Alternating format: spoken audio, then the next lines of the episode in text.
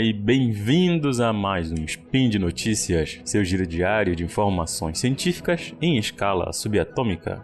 Meu nome é Fábio Ferreira e hoje, dia 7 Driadan do calendário Decatrian e dia 2 de abril do calendário Gregoriano, falaremos de tecnologia.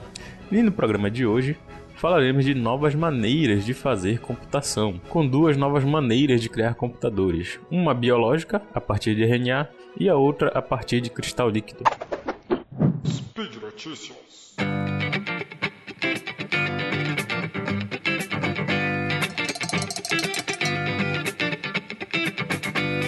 Bom, na nossa primeira notícia, temos uma publicação do National Institute of Standards and Technology, dos Estados Unidos, em que um novo método para desenvolvimento de computadores biológicos foi desenvolvido. Essa abordagem utiliza RNA para o desenvolvimento de computadores.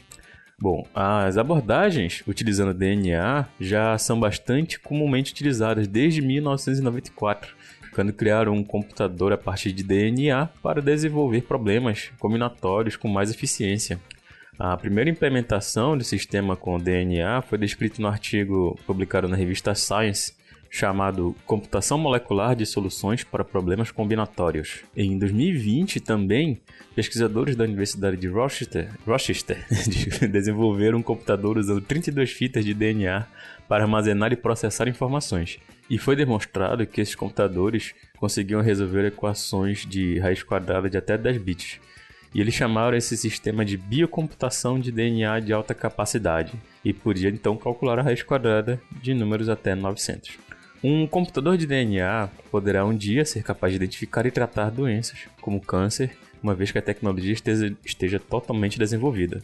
Um professor chamado Ehud Shapiro e pesquisadores do Instituto Weizmann de Israel criaram também o menor computador biomolecular há alguns anos e agora conseguiram programá-lo para analisar, identificar e tratar câncer de próstata, além de uma forma de câncer de pulmão, utilizando esse método.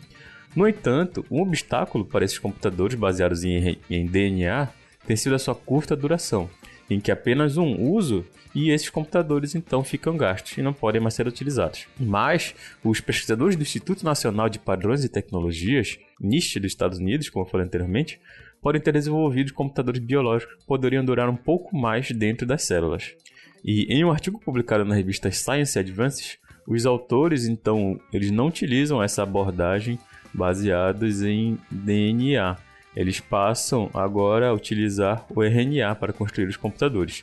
Os resultados, os resultados demonstraram que esses circuitos de RNA são tão confiáveis e versáteis quanto os baseados em DNA.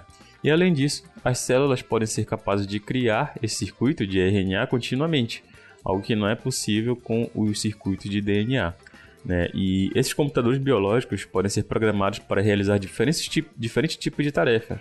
Segundo o Samuel Schaeffer, que é pesquisador de pós-doutorado do NIST, que é o principal autor do estudo, ele diz que a diferença é que em vez de codificar com uns e zeros, né, com os computadores comuns, nos computadores baseados em DNA e RNA, você escreve sequências utilizando as bases nitrogenadas, como por exemplo a adenina, a timina, a citosina e guanina, que compõem o DNA. E ao montar uma sequência específica de bases em uma fita de ácido nucleico, os pesquisadores podem ditar o que aqui ela se liga, né?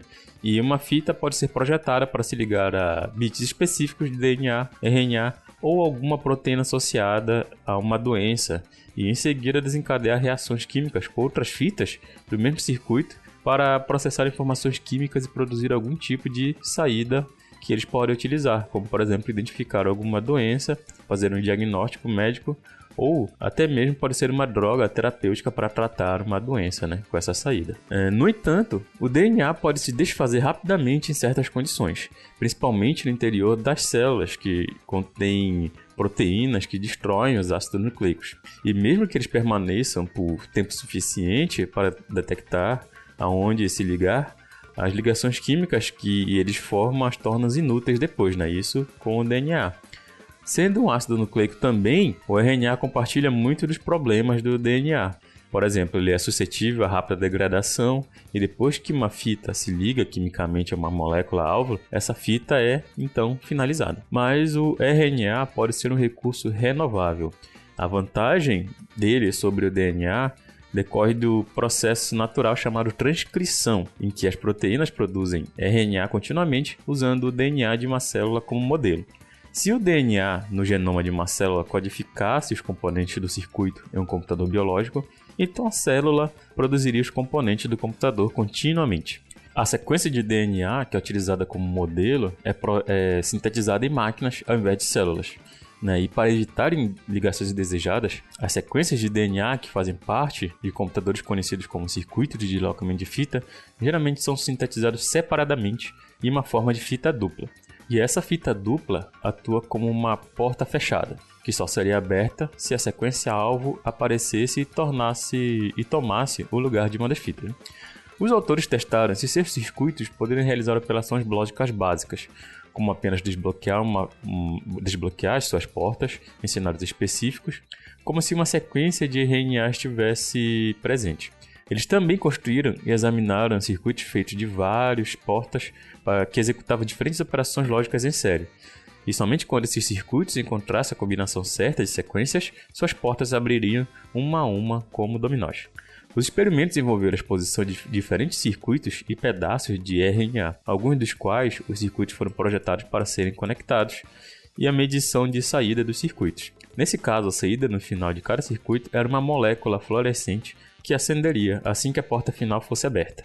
Os pesquisadores também rastrearam a taxa na qual as portas foram abertas à medida que os circuitos processavam as entradas e compararam suas medições com as previsões dos modelos de computadores, e segundo o Schaffer, a principal coisa aqui é descobriram que os circuitos de RNA eram muito previsíveis e programáveis, muito mais do que ele pensava que seriam. E as semelhanças de desempenho entre os circuitos de DNA e RNA podem indicar que pode ser benéfico mudar para o segundo, já que o RNA pode ser transcrito para reabastecer os componentes de um circuito, né, já que eles são criados continuamente dentro das células. E muitos circuitos de DNA existentes que os pesquisadores já desenvolveram para realizar várias tarefas poderiam ser trocados por versões de RNA e se comportar da mesma maneira. E para ter certeza, porém, os atores, os autores do estudo precisam impulsionar a tecnologia ainda mais, onde o próximo passo seria a inserção de DNA no genoma de um organismo, como uma bactéria, por exemplo, e serviria como modelo para os componentes do circuito de RNA. E com isso eles saberão se podem impactar projetos de circuitos dentro de uma célula de verdade. E na nossa segunda notícia falaremos de uma notícia publicada pela Universidade de Chicago, dos Estados Unidos, em que pesquisadores da Escola Pritzker de Engenharia Molecular de, da Universidade de Chicago mostraram pela primeira vez como projetar os elementos básicos necessários para operações lógicas usando um material chamado cristal líquido. Esses resultados foram publicados em 23 de fevereiro agora de 2022, também na Science Advances, e pode apontar o caminho para dispositivos com novas funções, como por exemplo em computação e robótica. Segundo Juan de Pablo, que é professor de engenharia molecular e cientista sênior do Laboratório Nacional de Argonne e coautor do artigo, foram mostrados que é possível criar os blocos de construção elementares de um circuito como portas, amplificadores e condutores, o que significa que você é, deve ser capaz de montá-los em arranjos capazes de, capazes de realizar operações mais complexas. A pesquisa teve como objetivo estudar o cristal líquido. As moléculas em um cristal líquido elas tendem a ser alongadas e, quando agrupadas, adotam uma estrutura que tem alguma ordem. Mas em vez de ficar presas no lugar como um sólido, essas estruturas também podem se deslocar como um líquido cristais líquidos são, que estamos falando aqui são os mesmos que estão na nossa TV LCD ou na tela dos nossos computadores. Tá? Uma sequência desse movimento é que há pontos nos cristais líquidos em que as regiões ordenadas colidem umas com as outras, já que elas estão em movimento. E suas orientações não coincidem, criando o que eles chamam de defeito topológico. Esses pontos se movem à medida que o cristal líquido se move também. Tá? Os cientistas estão, estão imaginando se eles conseguem usar esses defeitos topológicos para transportar informações, semelhante às funções que o elétron desempenha no circuito, né? que eles transportam as informações quando em conjunto. Mas para transformar esse efeito em tecnologia, é preciso ser capaz de conduzi-los para onde quisermos. Então, um esforço do Laboratório Nacional de Argonne, liderado por Rui Zhang, que na época era bolsista de pós-doutorado na Pitzer School of Molecular Engineering, em colaboração com outros laboratórios da Universidade de Chicago e Stanford, mostraram que se controlassem onde eles colocaram, colocariam energia no cristal líquido, iluminando apenas áreas específicas, eles poderiam orientar os defeitos a se moverem em direções específicas. Então, nesse novo artigo, eles deram um passo lógico adiante e determinaram que deveria ser teoricamente possível usar essas técnicas, a técnica, para fazer o cristal líquido realizar operações como um computador simples. Segundo Zhang, eles têm muitas das características dos elétrons em um circuito, Podemos movê-los por longas distâncias, por exemplo, amplificá-los e fechar ou abrir seu transporte como em uma porta de transistor, que significa que podemos usá-los para operações relativamente sofisticadas. E embora esses sistemas possam ser usados para, para cálculos, eles são muito mais propensos a serem exclusivamente úteis em aplicações como o campo da robótica mole. Né? A robótica mole é, tem como objetivo a criação de corpos de robôs com corpos que não são feitos de material duro ou plástico, mas sim de materiais elásticos e macios. Tá? A equipe pode imaginar então a criação desses robôs que podem fazer alguns de seus próprios processamentos, usando esses cristais líquidos ativos. Eles também podem imaginar o uso de defeitos topológicos para transportar apenas quantidades de líquido ou outro material de um lugar para outro dentro de pequenos dispositivos, por exemplo, talvez se possa realizar funções dentro de uma célula sintética. E é possível que a própria natureza já esteja utilizando mecanismos semelhantes para transmitir informações ou realizar comportamentos dentro das células. E por hoje é só, pessoal. Lembro que todos os links comentados estão no post e deixe lá também seu comentário, elogio, crítica, declaração de amor ou meme predileto. Lembro ainda que esse podcast só é possível acontecer por conta do seu apoio no patronato do SciCast, tanto no Patreon quanto no Padrim.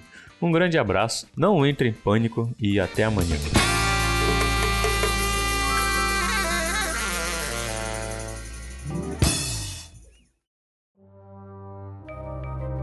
Este programa foi produzido por Mentes Deviantes. deviante.com.br